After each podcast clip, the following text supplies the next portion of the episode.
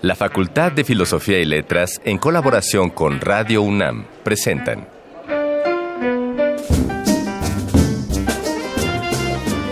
Lecturas de pasillo y debates de jardinera. Pensamientos de biblioteca y encuentros de ludoteca. Cátedras extraordinarias fuera del aula.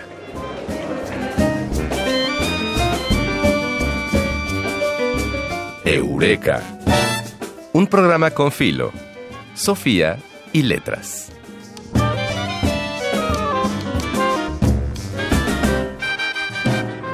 Uno de los tópicos del año pasado que dejaron una huella profunda en nuestra sociedad fue sin duda el tema electoral.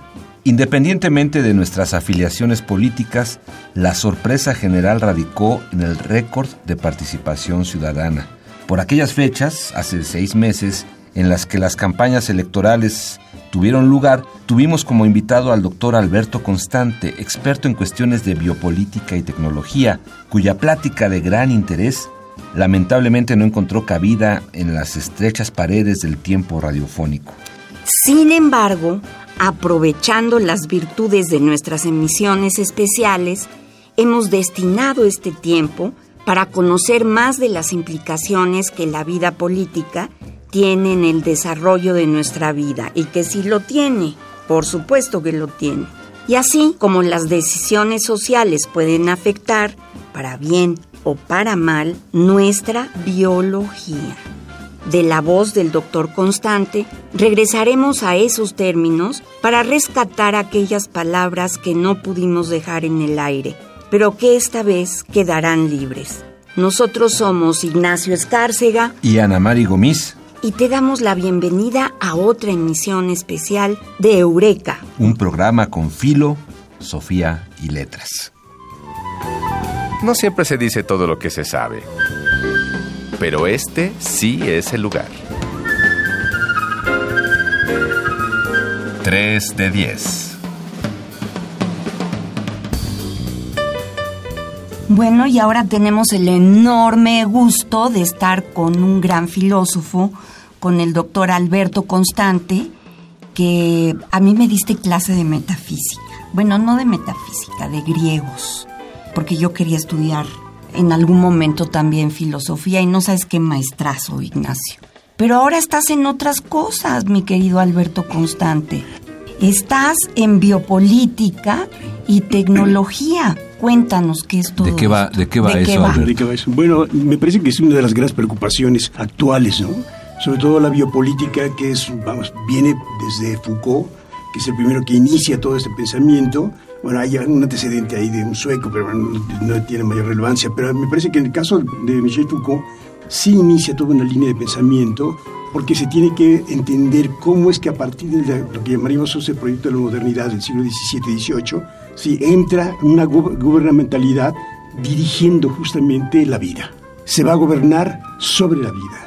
Es decir, si los antecedentes eran el que el rey daba la muerte, entonces claro, lo que podríamos ver ahora es que ahora se da la vida. Antes se otorgaba la muerte, era la potestad del rey dar la muerte. Si alguien atentaba contra él, lo mataban inmediatamente. ¿no? En cambio ahora, no, la gubernamentalidad está dispuesta para gestionar la vida. Todas las cosas de gestión de vida son las que está manejando la biopolítica. Y eso es lo que se está manejando también en todos los gobiernos. ¿no? Por eso es importante. Y bueno, la tecnología, evidentemente, sí, con el avance de Internet, pues vamos, revolucionó absolutamente todo. Es decir, podríamos ver que lo que se ha avanzado en 10 años es lo que la humanidad ha avanzado en 3.500 años. ¿no? uno acostumbrado a ver cómo ante estos comités del gobierno estadounidense en, en, donde interrogan a peligrosos criminales y líderes de la mafia, resulta que hace unos pocos días estuvo Mark Zuckerberg, el de, el de Facebook, sí. ¿no? Un poco en esta sí, línea. Es, es, aterrador, ¿eh? Aterrador porque lo que tú puedes ver, por ejemplo, es este, esta negociación que se está haciendo ahí, en, en este primer approach ¿no? que se da, es que los senadores no tienen idea de con quién están ninguna comprensión ante qué están, no ante quién, sino ante qué están. Algunos tienen alguna lucidez, hacen unas preguntas muy, muy impresionantes. Por ejemplo, como el último senador que de pronto le dice a, a Zuckerberg, le dice, ¿usted nos podría decir dónde durmió esta, esta noche? Entonces así queda, lo leí. Se, sí, se pero queda, cuéntalo. Se queda cuéntalo. Zuckerberg así, un poco sonriente, se pone nervioso y le dice, no. Entonces dice, de eso se trata, Mr. Zuckerberg de la seguridad. Exacto. Y eso es el tema. El tema es la seguridad. Es decir, además que es un tema de la biopolítica. ¿Me explico? Es decir, cómo se van contaminando una con la otra, o digamos que una es sucesión de la otra, ¿no? Es decir, la biopolítica tiene como fin dirigir la vida, organizar la vida, normalizar la vida, así estandarizar la vida. ¿Y cuál es la mejor tecnología que ha encontrado la, la biopolítica? Pues las redes sociales. Es maravilloso las redes sociales. Las redes sociales nos normalizan, nos ponen en un plano de igualdad absoluta, crean una especie de espejismo de democracia. Todos podemos opinar, todos podemos hablar, todos podemos decir y al final no importa lo que digas. Lo único que tú estás dando siempre con un like, con los emoticones, es una aceptación, un perfil, un secreto tuyo, un deseo tuyo, un anhelo tuyo, una visión tuya, una comprensión, una afección, todo. Estás entregando tu retrato. Es decir, si antes, por ejemplo, pensábamos, a ver, ¿quién te puede conocer más a ti? Sí, a ver, Ana María, ¿quién te puede conocer mucho? ¿Quién es la persona que más te conoce? ¿Qué tú crees que más te conoce? ¿Te lo tengo que contestar? Sí. Pues supuesto, yo creo que mi ex marido. Tu ex marido, ok. Sí. Bueno, tu ex marido conoce muchas facetas de ti. Sí. Bueno, Facebook conoce no solamente los, lo que conocería tu marido, sino lo que no pudo conocer nunca tu marido. Facebook te conoce absoluta y totalmente. Todas tus relaciones, todos tus intereses, todos tus deseos, todos tus secretos más recónditos, en algún momento tú has puesto un like a algo. Que ya eso sí tiene un algoritmo que dicen Claro. que no va sea- desencadenando información Claro. que elabora un perfil tuyo. Es decir, los emoticones sustituyen nuestra incapacidad de expresión, o más bien nos hacen incapaces de ex- expresar por escrito Sí. nuestros sentimientos. Entonces te dan una, una sonrisita, un espanto, una cara así, te, te cierran el ojo, etcétera, etcétera. Sí, son muy simpáticos Sí. además, ¿no? Tienen también el mismo problema de la palabra, ¿no? Sus equívocos. Sí, tampoco son, vamos a expresar absolutamente lo que quiere decir, lo que tú quieres decir, ¿no? Sí, por ejemplo, yo recuerdo que una vez alguien puso un artículo y yo estaba de, acuerdo con él, pero estaba enojado por la, por la contenido del artículo y le puse un, hash- digo, un emoticón de enojado. Entonces me escribe muy angustiado. Oye, ¿por qué te enojaste conmigo? Entonces toda una explicación gigantesca para decirle, no, no era, es que estoy de acuerdo contigo, estoy enojado por lo que dice el artículo, ¿sí? Bueno, toda una explicación gigantesca por el equívoco también que tiene como la palabra, ¿no? La palabra misma se equivoca, ¿no? No, nunca da, nunca da. Es decir, ¿cuántas veces nos hemos quedado de veras con, es que te quisiera decir tantas cosas? Pues sí, pero no, es que no puedes, ¿no? No, bueno, y en, en los mismos en los mismos WhatsApps hay un eh, se da este fenómeno de que como no estás viendo a la persona y no hay esa voz que hace énfasis en ciertas emociones o demás, te enojas con la gente. Pues te responde, pero no hay un matiz de voz que Una sonrisa. dulcifique una sonrisa. Entonces pareciera que estás atacando al otro. Sí, por eso tienes que acompañarlo con un, con un emoticón. Exacto. Porque si no, Exacto. sí, es una, una cosa horrorosa. Por ejemplo, eh, mis alumnos me dicen, es que usted está esperando que, yo- que la- inmediatamente le contestemos, como si estuviera haciendo una conversación. Y justamente el WhatsApp el Messenger es para que esté ahí. Y en algún momento, eventualmente, contestamos. Ajá. Claro. Ahí es donde empieza a ver justamente un rompimiento epistemológico, o para llamarlo de otra manera, un poco más este, absurdo, sí, de generacional, ¿no? Sí, sí, claro, yo espero que me respondas. No espero que me dejes en visto, porque me metes en angustia, ¿no? Claro. Y el chavo no, el chavo puede dejar dos días sin contestarte nada, ¿no? Que tú puedes dejarlo ahí, ¿no? Que no necesariamente tienes que contestarlo inmediatamente, ¿no? En cambio, nosotros estamos acostumbrados, porque todavía estamos acostumbrados al teléfono que se discaba, ¿no? Sí, de- se discaba. Entonces, claro, digo, pues la, la velocidad, por ejemplo, es una de las cosas que ha venido a trastocar absolutamente todas las redes digitales, todo Internet, ¿no? Al final de cuentas, lo que hemos perdido es la distancia, lo que hemos perdido es la intimidad, lo que hemos perdido es el secreto. Hemos perdido miles de cosas. Hemos ganado mucho. Es decir, yo, por ejemplo, tengo siete libros que he dedicado al estudio de las redes sociales. A eso te iba a preguntar, ¿no? Desde tu, desde tu saber Exacto. profesional, ¿qué, qué hemos ganado, eh, Alberto? Porque sí, he visto que en estas publicaciones esos son temas que tú atiendes con, Sí. con frecuencia. Ahora, en general casi nunca digo lo que hemos ganado porque todo el mundo lo sabe, ¿sí? Es decir, de eso no me puedo quejar por ejemplo, siempre pongo el caso, ¿no? De alguna vez que yo quería ir a este, la Biblioteca Nacional de París y que quería ver un libro y entonces tuve que hacer una cita un año antes. Escribías una carta, la mandabas. Y la mandabas para avión. sí, a ver si llegaba, ¿no? rezabas para que llegara, ¿no? Finalmente se arregló, llego yo, no me dejan tocar el libro, simplemente me lo enseñan, me ponen una bata, me ponen los guantes, me ponen un tapabocas, el tío que me va a enseñar el libro me lo enseña, lo ojea, lo, veo yo, no puedo tomarle fotos, nada absolutamente, entonces de pronto salí yo con una frustración del tamaño del mundo, ¿no? Y decía, ¿a qué vine? Un año para esto, es ridículo, ¿no? Es ridículo. Bueno, hoy en cinco ya minutos puedes, ya puedes ver. Pago una cuota para estar en la Biblioteca Nacional de París y puedo ver incunables. Exacto, y puedes ver ojearlos, ¿sí? Es decir, pues, es una maravilla eso. Es decir, es impresionante. Es decir, la revolución esta es alucinante. Nunca ha habido una revolución tan grande como esta. Pero ¿cuál es el secreto de todo esto? ¿Cuál es, es, el pago? Claro, y es todo un cambio epistemológico. Sí. Es un rompimiento, es como lo decía. Y ontológico. Yo, apunto justamente eso, el ontológico. Claro, claro. Porque lo que está cambiando es tu subjetividad. ¿sí? Si te están modificando a ti. Tu comprensión de la vida está modificándose. Hay, un, por ejemplo, un libro que, que estuve escribiendo sobre la violencia, ¿no? sobre la violencia en las redes. La violencia es aterradora, porque hoy no hay filtros. Es decir, un chico puede ver que están degollando a alguien, un chico de 5 años, en vivo, sí, a todo color. Puede ver que dan una puñalada a alguien, simplemente meterse. Puede ver peleas, mujeres, niños, aves, quimeras, ¿sí? grupos, etcétera. Unas cosas sangrientas. Pero no hay, porque no hay filtros. Hay filtros para la pornografía. Pero si el chico es lo suficientemente listo para ver el porno, entra a unas páginas inimaginables. De las cosas que ni siquiera te podrías haber imaginado que existían, ahí están, sin filtros. Lo único que te pone, ¿es usted menor de edad? Claro que sí, soy menor de edad. Digo, mayor de edad, ¿no? Claro que soy mayor de edad. y entras, ¿no? Pues es lo único. Es aterrador. Yo, por ejemplo, me acuerdo que, claro, yo pertenezco a una, una generación ya un poco olvidada, ¿no? Pero, vamos, finalmente, yo me acuerdo cuando yo veía pornografía cuando era chico, que era todo un caso, ¿no? Tenía que pedir a mis primos que fueran a Estados Unidos y que trajeran, trajeran, el, Playboy. El Playboy, el Playboy que es, eres muy inocente, ¿no? Y después, de pronto, cuando ya tenía la revista, ¿qué hago con la revista? ¿Dónde la guardo? ¿Dónde la escondo, no? Porque mi mamá podía verla. y Entonces, bueno, aquello era terrible. Hoy, un chico de 5 o 6 años puede entrar a cualquier hora, en cualquier momento, a páginas pornográficas de veras que no tienen medida. Pero no solamente eso, eso no importa. Es que ellos creen que esa es la sexualidad. Claro. Sí, qué fuerte. Están empujados siempre a esto. Y entonces entran dentro de otra dinámica también que es muy enloquecedora, ¿no? Por ejemplo, como los jóvenes son los que están consumiendo el mayor porcentaje de Viagra. Dicen los jóvenes, ¿cómo para qué?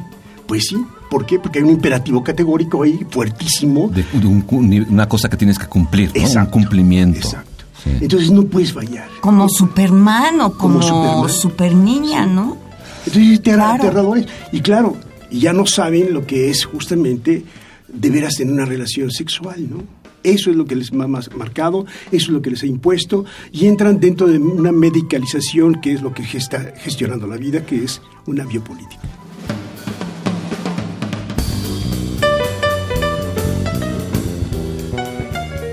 Bueno, nos quedamos muy picados, Ana Mari, con Alberto Constante y es una feliz coincidencia que podamos continuar. Nos estaba él hablando de las redes sociales y a lo mejor por ahí, Alberto, nos podemos arrancar. Por ejemplo, tú que usas más de redes sociales o cuáles son las que más frecuentas y si cada una tiene un perfil de tu usuario. Entre más redes sociales tú usas, más vas dando tu idea de lo que es tu perfil, ¿no? Por ejemplo, en mi caso yo casi uso todas excepto Tinder porque ah, Tinder es la de los ligues. Es, la de los ligues. los ligues, sí, de yo los ligues. La uso. Yo no la uso porque bueno, es un poco ridículo, ¿no? sí, a cierta edad de la vida uno tiene que tener un cierto pudor, ¿no? Sí. Pero, por ejemplo, mi, mi hijo me decía que, que, cuando pones en Tinder, lo pones dos kilómetros a la redonda porque ahí se acaba el amor. Más allá de dos kilómetros ya no, ¿no? Y tienes razón, ¿no? En esa ciudad así tan larga, tan grande, tan extraordinariamente gigantesca, ¿no? Pues sí, el amor se acaba, ¿no? Si tú, tú vas en, metro, pues a qué horas llegas, ¿no? Pero en mi caso, por ejemplo, sí uso Instagram, que me gusta mucho, es donde tú vas almacenando una serie de, de fotografías, se ha impulsado de una manera absoluta, ¿no? Incluso tú puedes ver que la fotografía contemporánea supera con mucho, con cientos de miles de veces la, la fotografía análoga, ¿no? Es decir, incluso no contamina, que eso es lo más tremendo del caso. Entonces, si hay nostálgicos usando la fotografía análoga, qué bueno, deberían de morir, ¿no? Porque finalmente lo que están haciendo es contaminando tremendamente. No me digas, Es eso que no lo había pensado. Nada, no, no van a conseguir Sí, nada. con todos los químicos que hay Sí, ¿no? claro. para la- Tremendo, ¿dónde los echas, no? O sea, el caño, donde se tiene Sí, que claro. ¿no? Entonces, bueno, finalmente digo, por ejemplo, Instagram. Sí, uno va poniendo sus fotografías, tienes likes, y el like empieza a ser justamente el modo en cómo te acepta la sociedad y cómo tú logras ser aceptado por todos, ¿no? Entonces, la medida que tú vas incrementando tus likes, tú te sientes más aceptado. Y es lo que se llamaría justamente como una recompensa. Tu cerebro lo resume como una recompensa que tiene a ese esfuerzo de haber tomado una fotografía. Y eso es algo como endorfinas, ¿no? Sí, lo que va provocando son endorfinas. Por eso es tan, tan adictivas las redes sociales. Sí, son adictivas. Por eso es tan adictiva Facebook. Yo, por ejemplo, sí, que soy una gente que además de estar metido en las redes sociales, estudiarlas, lee aparte novela, me gusta la literatura, me gusta la historia, me gustan muchísimas cosas. De veras dedico una cantidad enorme a Facebook. Fácil, al día estoy como cuatro horas, ¿no? lo cual es grave, es grave, porque si yo ocupo cuatro horas, que soy un Es muy impúdico y muy sincero de su parte. A veces soy un poco cínico. ¿qué pasa? Pero la verdad es que digo, muchas veces yo pregunto a mis alumnos también, ¿no? ¿Cuántas horas pasan ustedes? Y ellos me dicen, no, 10 minutos, no es cierto. No es cierto. imposible. No, no es cierto. No, nomás sabes tú y ya te quedas ahí, por, Por lo menos una hora. lo menos dos horas. estás hablando con un profesional. ahí. No, yo sé, yo sé. Voy a medirme. De veras. Digo, voy a tomarme Mínimo el tiempo. son dos horas, es impresionante, porque además hay personas que tienen conectado constantemente el Facebook. A eso sí sabía. Yo, por ejemplo, en mi celular tengo un celular que me permite estar en las mismas redes que tengo en Yo mi también, Mac. sí. Entonces, claro, lo que estoy viendo son las noticias que me están llegando de Instagram, de este Facebook, me está llegando también de Pinterest, me está llegando, en fin, más o menos tengo yo alrededor de unas 25 redes sociales que sigo. Bueno, y Sí, Twitter, Es un por ejemplo, Sí, 25. que es ahora como el medio de los políticos, no nada más Trump, todos están pronunciándose en Twitter, ¿no? Sí, a mí me parece que Twitter y, se ha ido un poco deslavando. Sí, cuando eran 148 caracteres Era era mejor. mejor. Era mejor, ¿no? Te obligaba a la síntesis. Exacto. En cambio ahora te puedes echar una historia aburridísima. Entonces empieza a de- deslavarse. Y, y eso era lo, digamos, lo maravilloso de Twitter. Twitter lo que hacía era captar la atención rápido porque son, vamos, mensajes prontos. Era como si fueran, este, no sé, como lo que decía Nietzsche, ¿no? Como rayos, ¿no? Sí. Y ahora no, ahora ya puedes contar historias, puedes meterle cosas, etcétera, etcétera. Está perdiéndose su función. Me parece que lo que está sucediendo es que está cambiando también Twitter y que va a cambiar a otra cosa también, ¿no? Porque finalmente ya uno puede borrar los mensajes, ¿no? Antes no se podían borrar, ahora los pueden borrar, justo porque lo que estamos haciendo es buscar este ocultamiento de la personalidad, ocultamiento de tus datos, sí, entonces Twitter te da esa posibilidad, que es basura de todos modos, ¿eh? es simplemente para fingir que tú puedes quitar lo que, Lo que no acabas de quieres decir. que sepan los Y no demás. es cierto, es decir, se va a quedar, porque eso es lo grave, todo lo que hagas. Si tú, por ejemplo, te gustan las páginas pornográficas y tú le picas ahí, quedará ad eternum, ¿sí?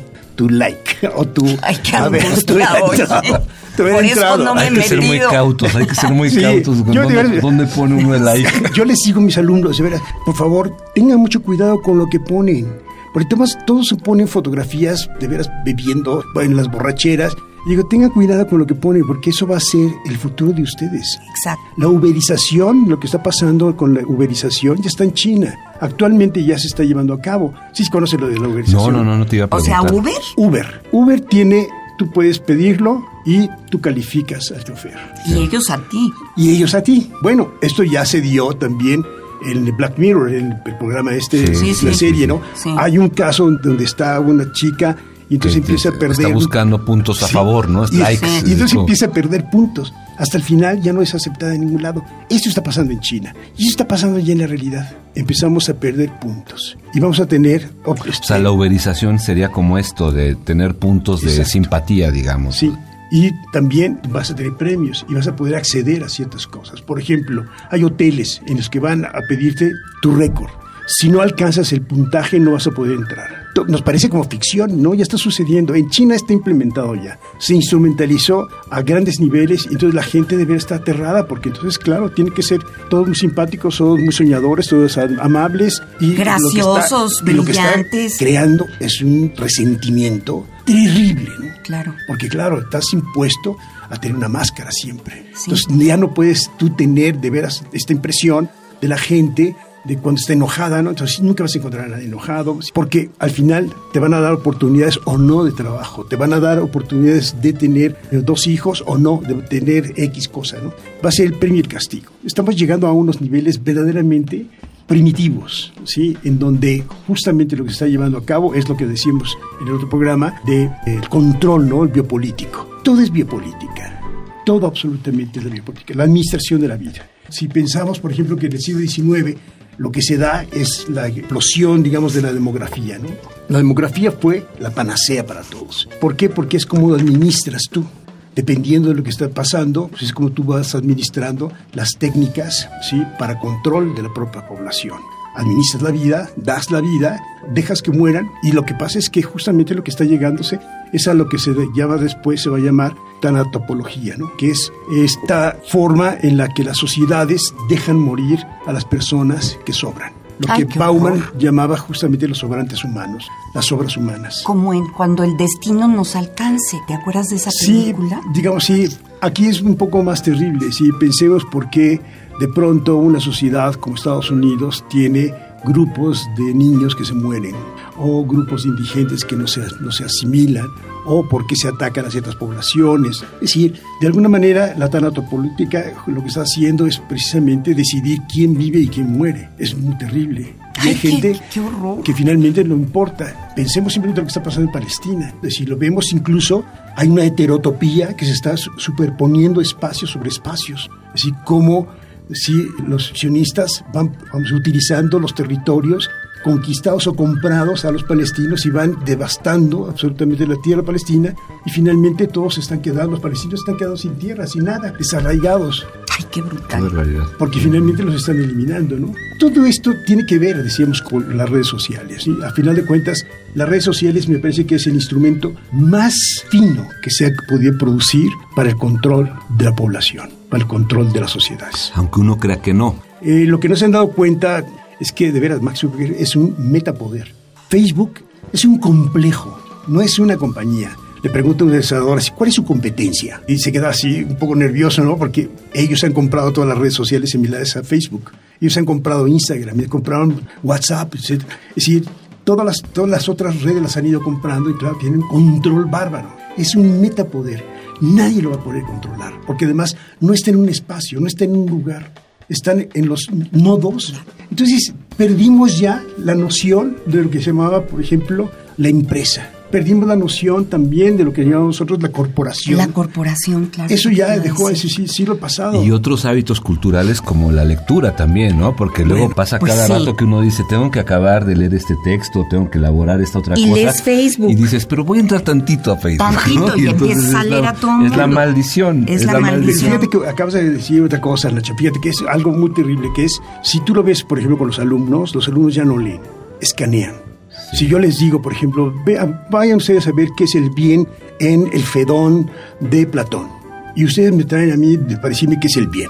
Entonces ellos se meten, en lugar de leer el Fedón, que es maravilloso, ¿no? Pues entonces se meten y ponen el bien en Platón.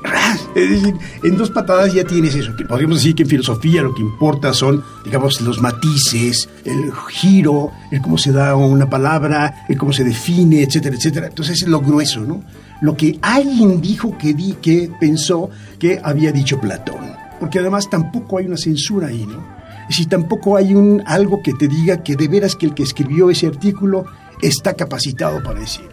No es culpa de los alumnos, ¿eh? En realidad no, es la época, sí, lo rápido.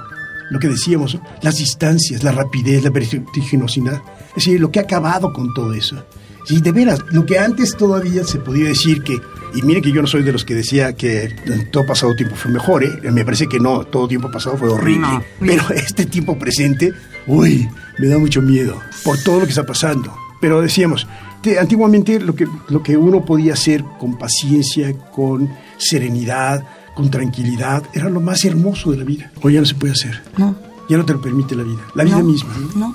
Danos dos redes sociales en las que nuestros escuchas te pudieran seguir. Dos Bueno, en Twitter es arroba líscolo y en Facebook es Alberto Constante. Bueno, y pues vamos a cerrar la entrevista maravillosa con otra recomendación musical que nos pueda hacer nuestro invitado Alberto Constante. Sí, claro, sí, este, de Radiohead, I Am a Creep. Muchas gracias, Alberto, por acompañarnos. sí. when you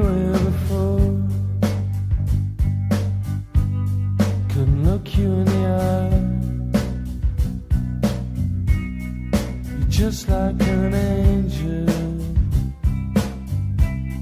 Your skin makes me cry.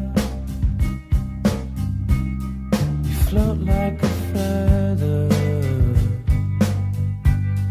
in a beautiful. World. I wish I was special. You're so But I'm a creep. Esperamos que este programa te haya ayudado en tu regreso a la realidad estudiantil. Inicia otro semestre y con él toda una gama de posibilidades para darle un giro más a tu vida. Aprovechemos y disfrutemos ahora que hemos visto cómo en la vida todo está interconectado. Si tienes alguna anécdota de la Facultad de Filosofía y Letras, recuerda que puedes formar parte de este programa. Escríbenos a arroba filos-unam y en YouTube como cartelera cultural Facultad Filosofía y Letras. Y podrás contar tu historia en Radio UNAM. Agradecemos también al equipo de producción de Eureka en la investigación, Dayanara Nogués, Miguel del Castillo y Adriana Chávez, la asistencia de producción de Carmen Sumaya, la producción de Silvia Cruz Jiménez, el guion de Mario el Mago Conde y la operación de Rafael Alvarado. Y se despiden desde estos micrófonos Ignacio Escárcega y la querida Ana Mari Gomis. Ay, muy querido también Ignacio Escárcega. Te esperamos la próxima semana ambos en otra omisión especial de Eureka un programa con filo, Sofía y, letras. Nos vemos. El tiempo vuela cuando el pensamiento se divierte. Nos escuchamos la próxima semana. Eureka. Una producción de Radio UNAM.